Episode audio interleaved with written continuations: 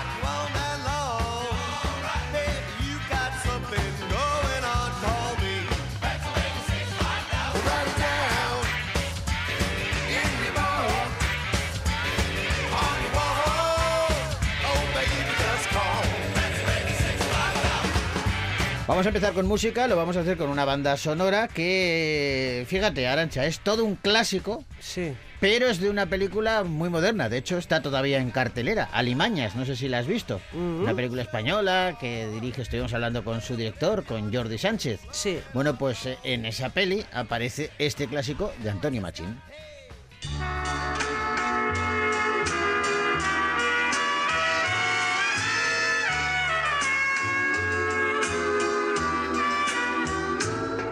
Madrecita del alma querida, en mi pecho yo llevo una flor.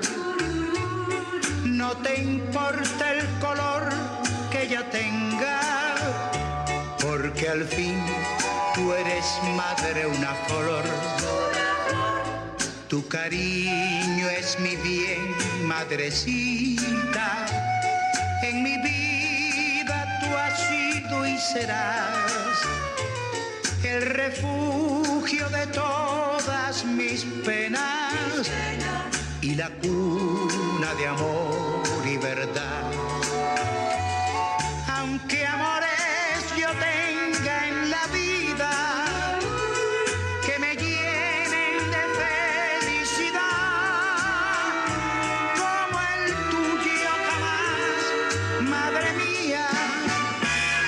como el tuyo no habré de encontrar.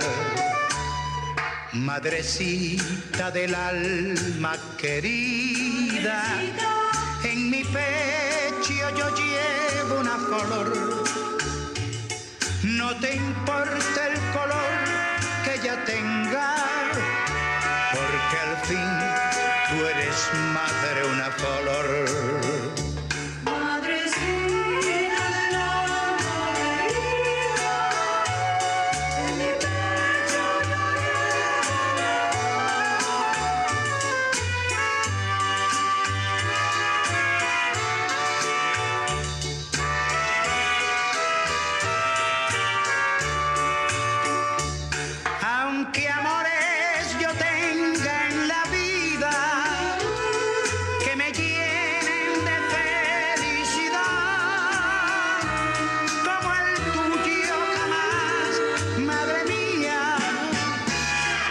El tuyo no habré de encontrar.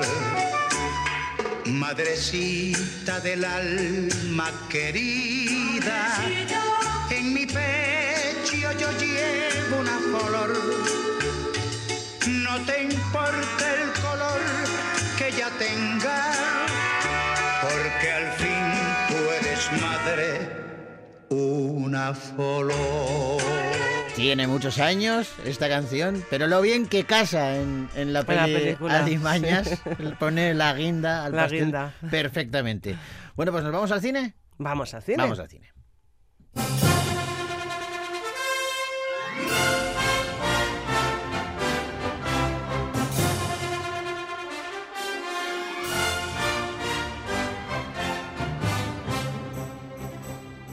Bueno, pues arrancamos este repaso a los estrenos que han llegado a la cartelera Gastistarra con una peli dirigida a los más peques del universo Doraemon, el nuevo dinosaurio de Novita.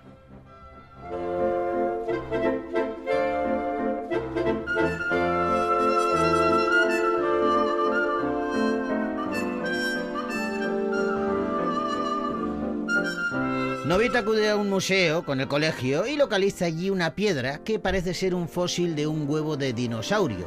Con el pañuelo del tiempo de Doraemon, devuelve el fósil a su estado original y del mismo nacen dos dinosaurios gemelos a los que llaman Q y Mew. Novita los cría sin contárselo a nadie, pero cuando crecen y ya no puede tenerlos en su habitación, Doraemon sugiere que los lleven a su tiempo. Así que junto con sus amigos, Doraemon y Novita se embarcan en un viaje al Cretácico, donde vivirán una gran aventura en una misteriosa isla. Claro, te llamarás Q y tú serás Mew. Criar a un ser vivo no es tan fácil como tú te crees. No tengas miedo, está muy bueno, ¿verdad? Tú eres como una madre para ellos. Mew está comiendo, pero Q no quiere nada. Q, tienes que comer.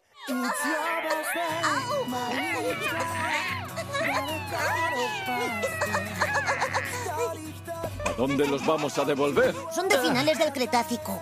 Lo mejor es que viva con los de su especie. Encontraremos a los compañeros de Mew. Vamos al Cretácico. Otra vez. A ver, me dicen que sí, que es Doraemon. Eh, yo decía Doraemon, pero es Doraemon. Y yo creo, bueno, nos entendemos perfectamente. Perfectamente, El gato cósmico, ahí, no hay, ahí no hay pirueta posible, ¿no? No. El gato cósmico vuelve con dinosaurios, dirigido por eh, Kazuaki Imai. Di- dime una cosa, ¿cuántos eh, años tiene Doraemon? La serie de animación de Doraemon se emitió por primera vez en 1979. Fíjate. Y hasta se- que se acabó la serie, hasta que se la cancelaron en el año 2005, estrenó 100, perdón, 1.787 episodios. Y este anime llegó a España a principios de los 90 y continúa en antena tras casi 30 años. Sobre todo la ponen mucho en Boeing, en un canal infantil de, Ya, de la ya. televisión. Ya. Y esta película, que sepas que fue estrenada en Japón el 7 de agosto de 2020.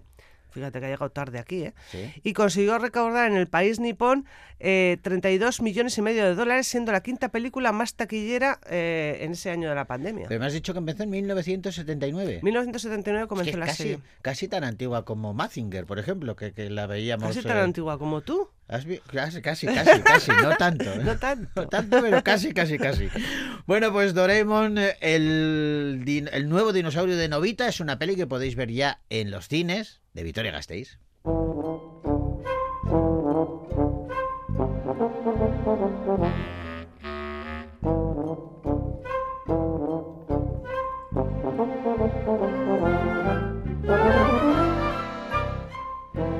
Vamos con un drama que es también un biopic. Se titula El maestro que prometió el mar.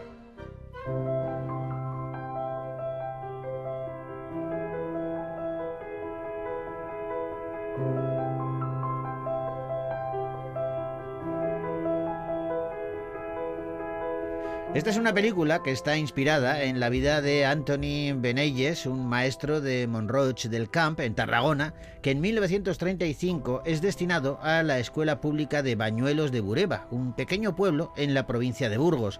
Poco a poco, y gracias a una metodología de enseñanza pionera y revolucionaria para la época, va a comenzar a transformar la vida de sus alumnos, pero también la del pueblo, algo que no siempre resulta del agrado de todos.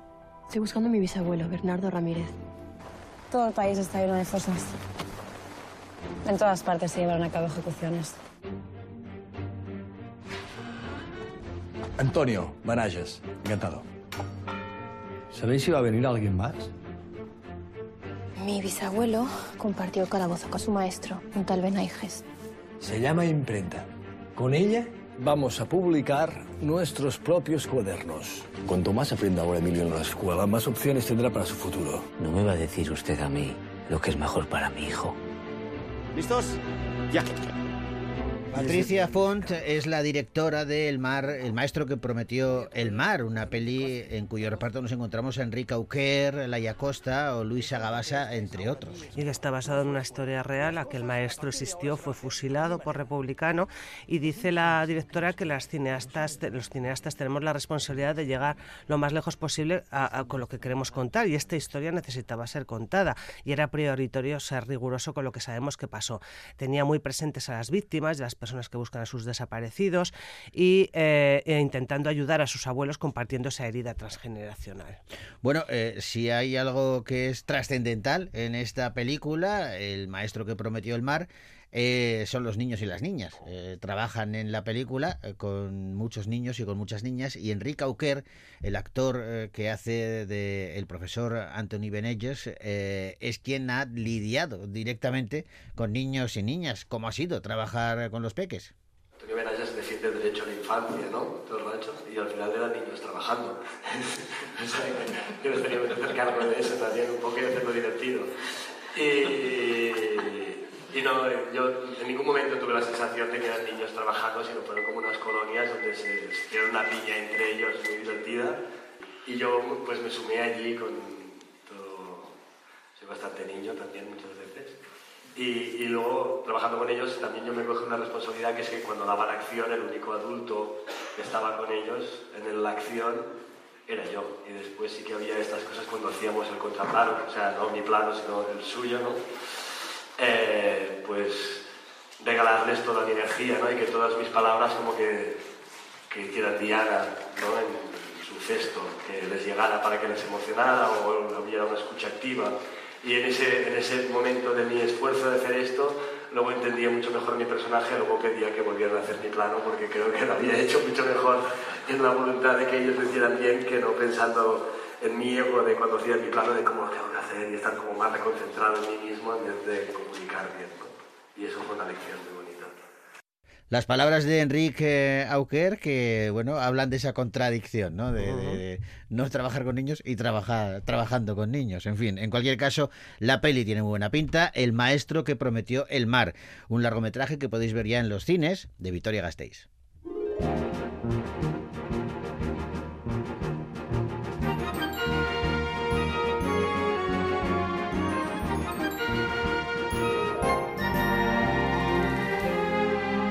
Y ahora vamos eh, con una de superhéroes, de superheroínas en este caso, porque llegan de Marvels.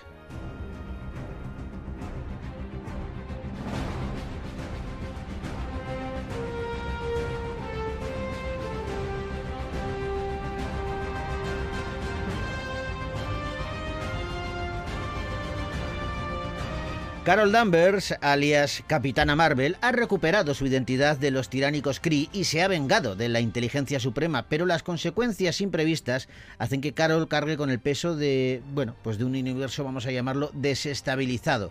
Cuando sus deberes la envían a un agujero de gusano anómalo vinculado a un revolucionario Kree, sus poderes se enredan con los de Kamala Khan, alias Miss Marvel, la heroína de Jersey City, y con los de la sobrina de Carol, la capitana Mónica Rambeau. Ah, juntas, este insólito trío van a tener, no tienen más remedio que formar equipo y aprender a trabajar de forma conjunta, porque es que, va, tienen una tarea mm, normalita, salvar el universo. Carol Danvers, la hija pródiga de la Vía Láctea. Nick Furia, mi hombre favorito de un solo ojo. ¿Qué tal todo por ahí? Ah, ya sabes, hace frío, no hay aire. El espacio.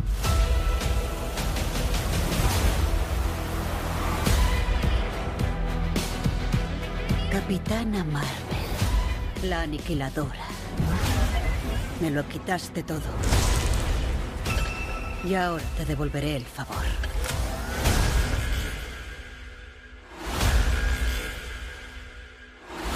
Nia Da Costa es la directora de The Marvels, una peli que cuenta en su reparto con Bray Larson, Iman Belani, Tyron Ant Parris y Samuel L. Jackson, entre otros y otras. Sí, me tienes que contar cosas, porque eh, yo es que he estado leyendo varias cosas relacionadas con esta película. A ver, a ver, Y cuéntame. ya para empezar, Nia Da Costa mm, tiene unas entrevistas muy locas diciendo que ella eh, había, se había puesto en contacto con directores de, de- de otras que habían hecho otras películas de, de De Marvel, Marvel. porque no entendía, no entendía las referencias. eh, para, eh, ella, de, por ejemplo, decía, em, a ver cómo era, por ejemplo, que estaba viendo, dice, em, eh, no entiendo la- eh, algunas de las referencias visuales, ¿no? Decía, estoy, he estado muy estresada, a veces estoy en una escena y digo, ¿qué coño significa toda esta mierda?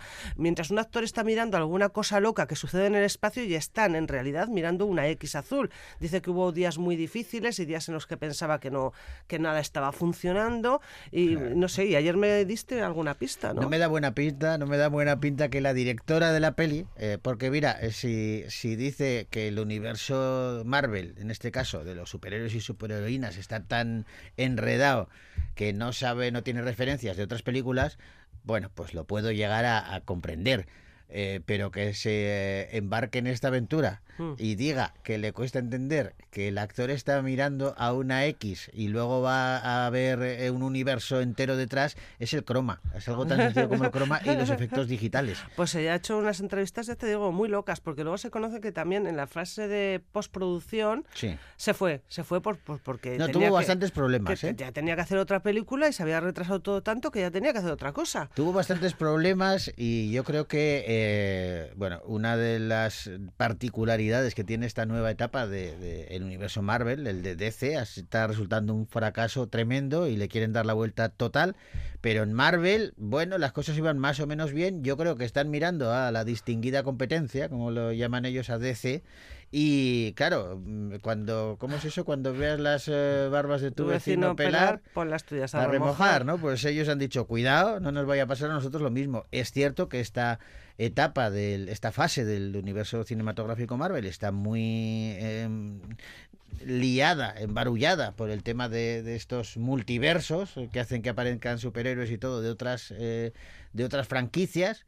Y eso parece que está haciendo que ese enredo afecte a la audiencia, que ya mm, pues se despista un poco, ¿no? Y Mm. Antes es cierto que, que, eh, podías acudir a ver una película de, de Thor o del Increíble Hulk y aunque no hubieras visto las otras, te enterabas de la historia y ahora es más complicado porque hay referencias continuas a otras películas y a otros superhéroes.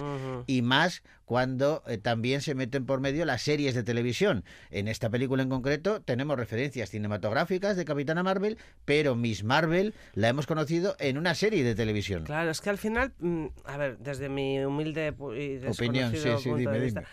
que claro, si da la sensación de que si no has seguido todas esas películas, no has visto todas esas series, te vas a perder bastante. Es que ese es el problema de esta etapa, es lo que te decía. En las etapas anteriores, cada película tenía su historia y lo que las enlazaba solía ser la secuencia que había postcréditos, que era la secuencia que unía a los Vengadores o tal. Y bueno, podía haber alguna referencia puntual a lo largo de, Sí. de la película, pero era muy puntual. Cada una era una historia.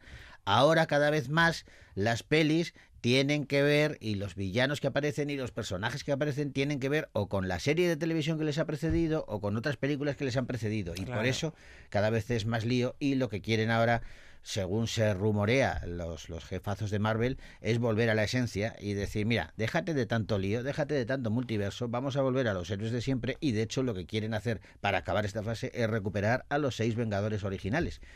¿Cómo lo van a hacer? Pues ya veremos, porque ahí hay varios que están muertos, eh, en Mm. teoría, no vamos a decir quiénes. Por si acaso. Pero los actores que los interpretan, las actrices que los interpretan, también están, eh, en principio no tienen contrato con Marvel, pero bueno, pues eh, me imagino que ahí habrá que tirar de chequera y con muchos ceros se consigue todo. Mm. Ya lo veremos. De momento, The Marvels es una película que podéis ver ya en los cines de Victoria Gasteiz.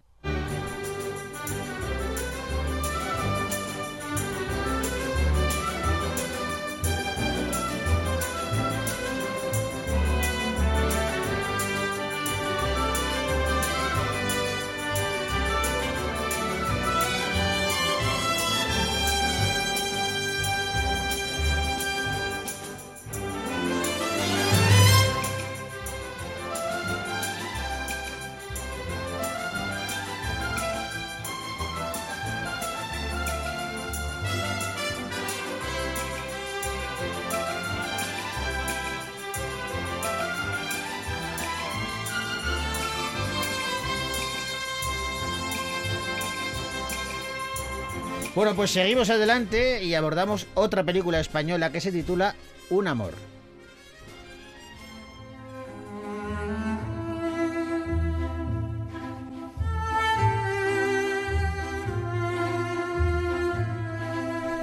Nat es una joven traductora que se ha cansado de su vida en la gran ciudad y por ello decide mudarse a un pequeño pueblo. Pronto va a comenzar a tener pues bastantes problemas eh, con su casero y con el resto de los habitantes de la zona. Entre ellos eh, va a comenzar a cultivar una relación inexplicable con Andreas, el alemán, uno de los eh, bueno, habitantes de esa pequeña localidad que resulta un poco raro para el resto de los habitantes. Ya viste cómo estaba todo. Esto no es una casa rural con encanto y gilipolleces de estas que ya te lo dije, ¿te acuerdas? ¿Por qué aquí? ¿Por qué no? Ven, ven, ven, ven. Sí, eso, sí, eso, ven. Tú eres Andreas, ¿no? Y tú, Nat. Aquí todo el mundo sabe todo de todo el mundo. Yo soy Carlos. Isabel Coixet es la directora de Un Amor, una película que interpretan eh, Laia Costa, Jovin Kruksekian y Hugo Silva. Y es una película que está basada, eh, es una adaptación de la novela de Sara Mesa del mismo título y que participó en la sección oficial del Festival de Cine de San Sebastián. Bueno, yo no sé si es muy complicado adaptar eh, cualquier eh, libro, pero en este, clas- en este caso esta novela de Sara eh, dicen que es muy difícil de adaptar al cine. No sé si lo ha visto así Isabel Coixet. Todo el mundo dice eso, que no, que, Un amor es una novela difícil de adaptar. Eh, vamos a ver, eh, Un amor es una gran novela y, y ahí estriba la dificultad en adaptarlo, porque tú partes de algo que te gusta y con Laura las dos admirábamos profundamente a, a, a Sara Mesa.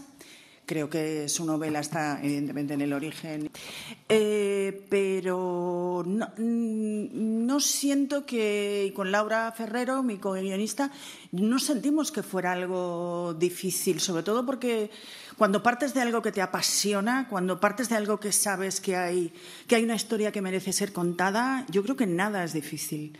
A partir de ahí, para mí, lo que era muy importante, hay dos, siempre digo, hay dos espadas de Damocles. Una es, ¿qué va a pensar Sara cuando la vea? ¿La ha visto? ¿Le ha gustado? ¿Alivio?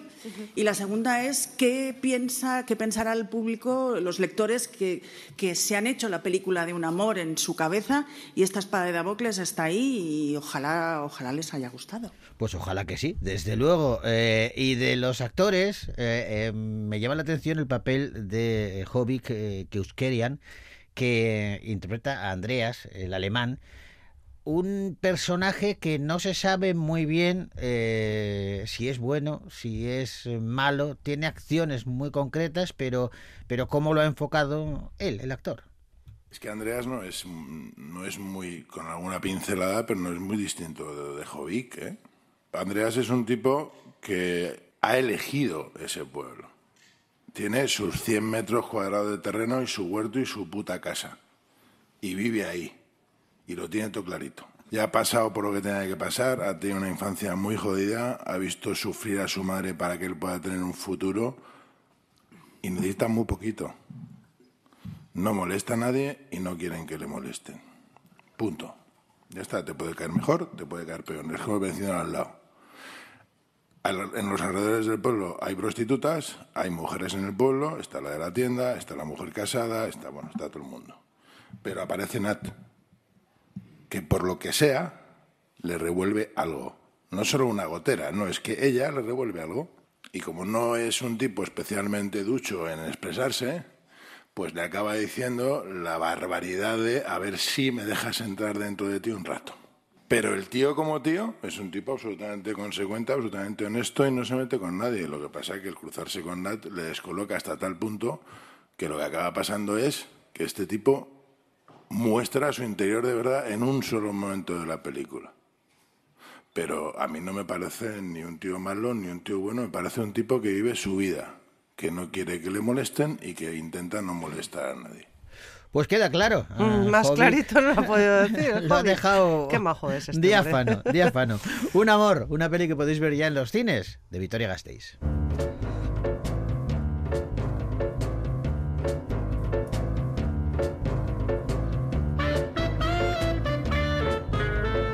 Vamos ahora con una de suspense y acción, La bala de Dios.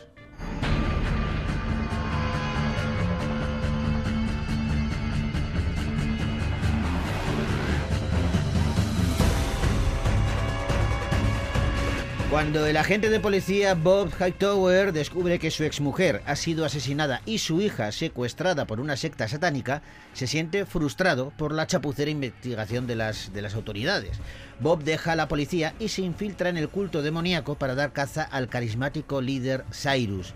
Pero no estará solo. En su misión le ayuda la única víctima femenina que se ha escapado de de la secta. Chase Harding. Bob es conducido a la madriguera del conejo para salvar a su hija y Case aprovecha la oportunidad para reclamar su pasado a la secta que tanto le ha arrebatado. Creo que sé quién se llevó a Javi.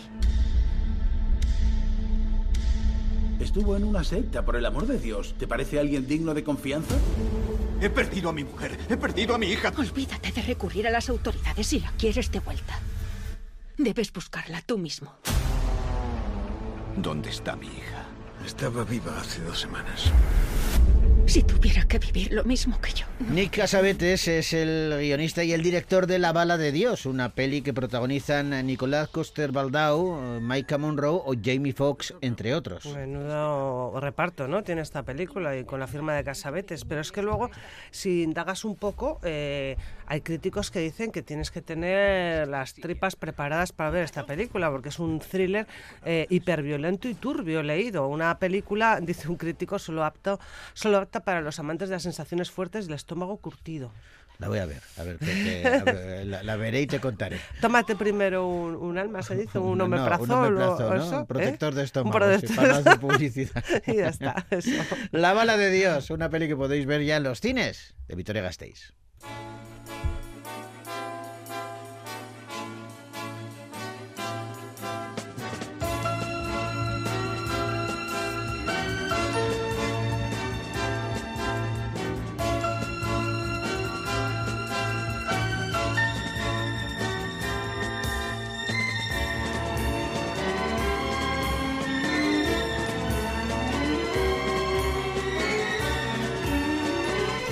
Cumple un aniversario y se ha reestrenado en pantalla grande El Señor de los Anillos, la comunidad del anillo.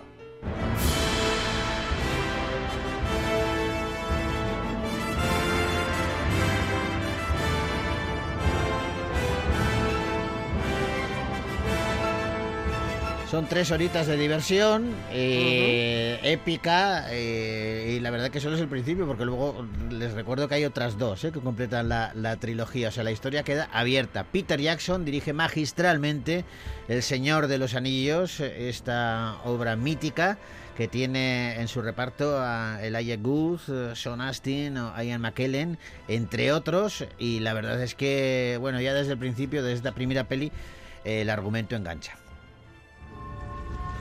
En los dominios de la Tierra Media se cuenta la leyenda de Sauron, el Señor Oscuro, y del anillo forjado para otorgarle el poder de esclavizar al mundo. Perdido durante siglos, fue codiciado y buscado por muchos. Pero ha acabado en manos de quien menos cabía imaginar. Sauron le basta este anillo para cubrir Ha acabado en manos de Frodo Bolsón, eh, que es un eh, joven y tímido hobbit eh, que hereda este anillo y se mete en una aventura que jamás se hubiese imaginado. Eh, la verdad es que este, cualquier oportunidad de ver El Señor de los Anillos en pantalla grande. Hombre, hay que única. aprovecharla, desde luego que sí. Eh, 13, a 13 Oscars fue nominado y ganó 1, 2, 3, 4 a Mejor Maquillaje, Banda Sonora de Howard Shore, Fotografía y Mejores Efectos Visuales. Bueno, fue en la tercera entrega en la que recompensaron con, Sí. con- con los Oscars importantes, digamos, a, a toda la trilogía, ¿no? Sí. Pero bueno, esto comienza con la comunidad del anillo y es una buena oportunidad de acercarse. La tenéis ya en los cines de Victoria Gasteiz.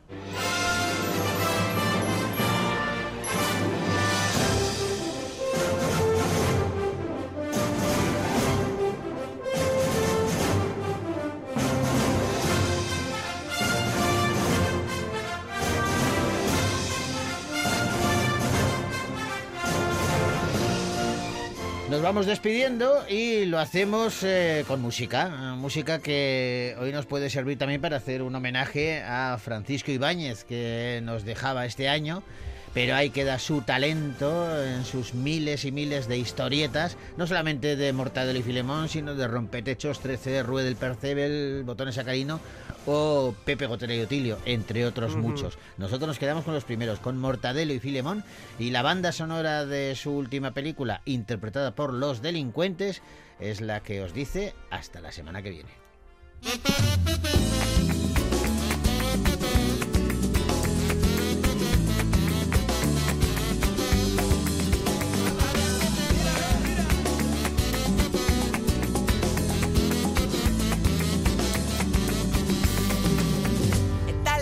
De dos pardillos que se ríen con estilo, son los reyes del humor.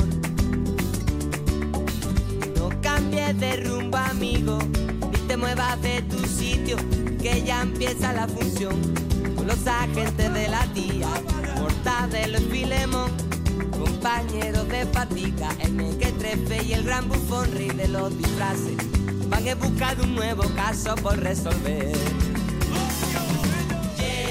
Los agentes más secretos, son valientes y discretos. Ven a verlo y no te lo pierdas. Lere, lere, lere. Llegan con una nueva canción, Mortadelo y Filemón. Su misión es salvar la tierra. Lere,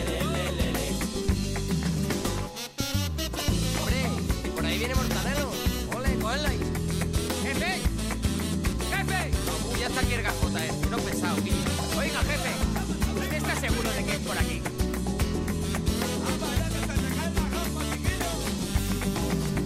Quieren robarnos todo el agua, el rompetecho y la vaca Ofelia. Hemos tenido que contratar. Pues eso no es una buena noticia. Menos mal que el doctor Bacterio nos ha dado la clave. que tiene nombre de animal. Viajaremos por el tiempo, porque a la tierra hay que salvar. Superintendente, ¿dónde nos va usted a mandar esta semana? Atrapemos a los delincuentes de esta canción. Llegan los agentes más secretos, son valientes y discretos. Ven a verlo y no te lo pierdas. Le, le, le, ¡Hacia la luz, Filemón! Llegan con una nueva canción, Mortadelo y Filemón. Su misión es salvar la tierra. Le,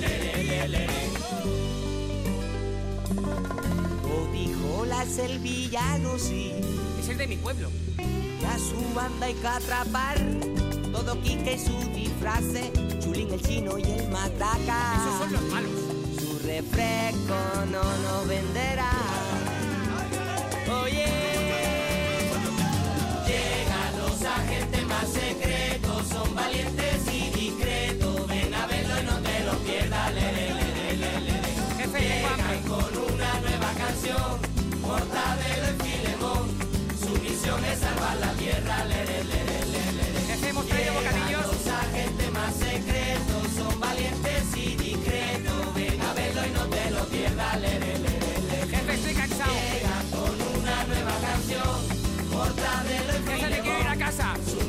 salva la tierra, le, gusta bailar, jefe?